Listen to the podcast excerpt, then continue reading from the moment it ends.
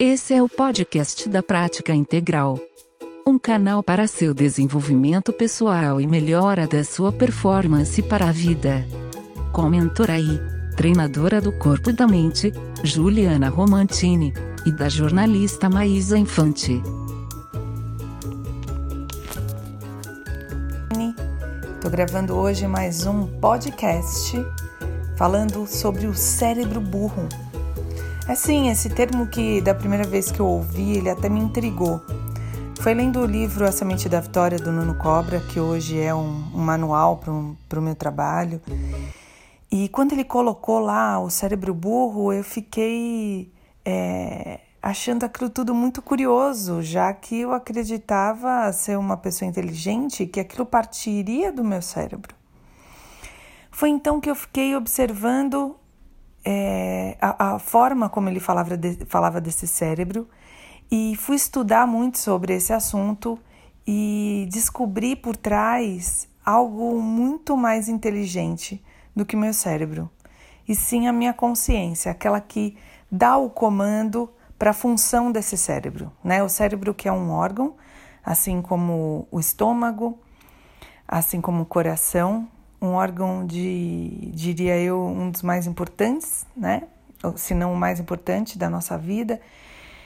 Ele que comanda tudo, mas ele precisa de. Para que não acesse o automático, para que ele não faça sempre a mesma coisa e que às vezes não vá por um caminho que não é aquele que a gente quer, ele precisa de um comando, ele precisa de uma voz que a todo momento direciona esse cérebro e ele tem uma tendência a fazer sempre como ele sempre fez, né?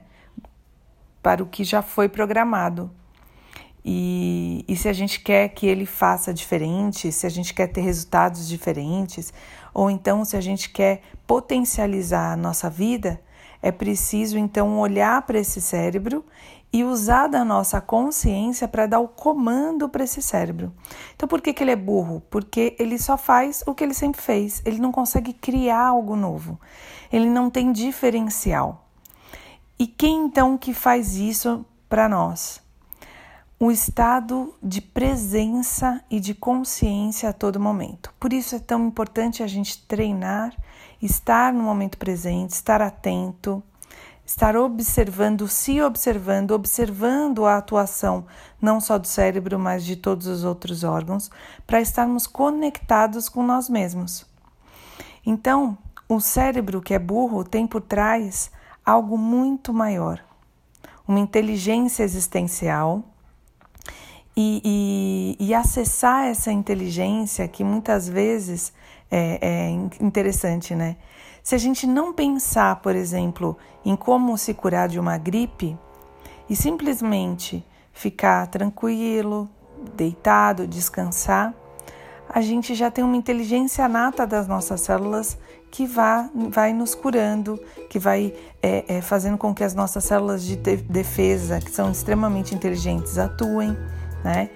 Então, é, é quando eu programo esse cérebro para que ele é, tenha atitudes é, de acordo com o que eu quero para potencializar essa inteligência das minhas células, eu vou cada vez mais tendo uma saúde plena e, e levando a minha vida para onde eu quero, né? Eu, eu sendo aí o protagonista de toda a minha história. É, então eu passei a olhar sim o meu cérebro como um cérebro burro, mas passei principalmente a enxergar, depois de todos os meus estudos, uma inteligência muito maior do que a inteligência do cérebro, que é a inteligência da minha intuição, que é a inteligência da minha presença, que é a inteligência da minha consciência. E é ela hoje que comanda a minha vida e é ela hoje que torna esse cérebro burro um cérebro funcional. E quando algo não vai bem, seja na parte emocional, seja na parte, é, ou se eu tenho uma lesão, ou se algum dos meus órgãos não estão funcionando bem, é a essa inteligência que eu recorro para que eu possa corrigir e acessar cada vez mais essa, essa inteligência maior que há por trás de um cérebro burro. É isso aí. Prática Integral para Viver e Ouvir. Até o próximo!